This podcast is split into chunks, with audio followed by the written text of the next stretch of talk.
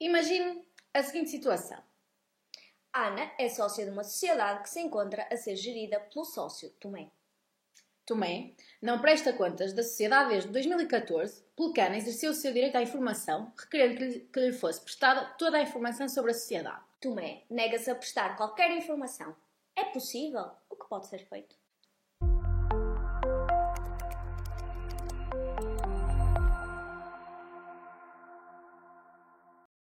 Acordo com o Código das Sociedades Comerciais, todo o sócio tem direito a que lhe seja prestada informação verdadeira, completa e elucidativa sobre a gestão da sociedade e que lhe seja facultada na sede social a consulta da respectiva escrituração, livros e documentos.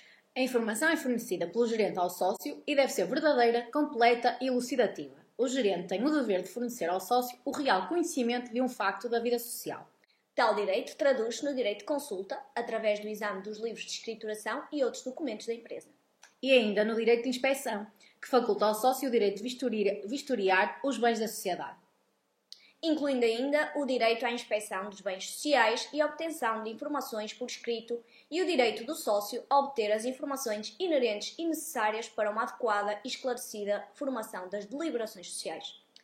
Caso se verifique que a violação do direito à informação, de forma injustificada e indevidamente satisfeita pela sociedade, pode o sócio reagir contra tal situação, lançando mão do inquérito judicial. A ação especial de inquérito judicial a uma sociedade justifica-se quando é invocada a violação do direito do sócio à informação. Por sua vez, quando é invocada a falta de apresentação ou aprovação de contas, então poder-se-á lançar mão do disposto no artigo 67 do Código das Sociedades Comerciais, que regula as situações de apresentação de contas por parte do órgão de gestão e a falta de aprovação de contas.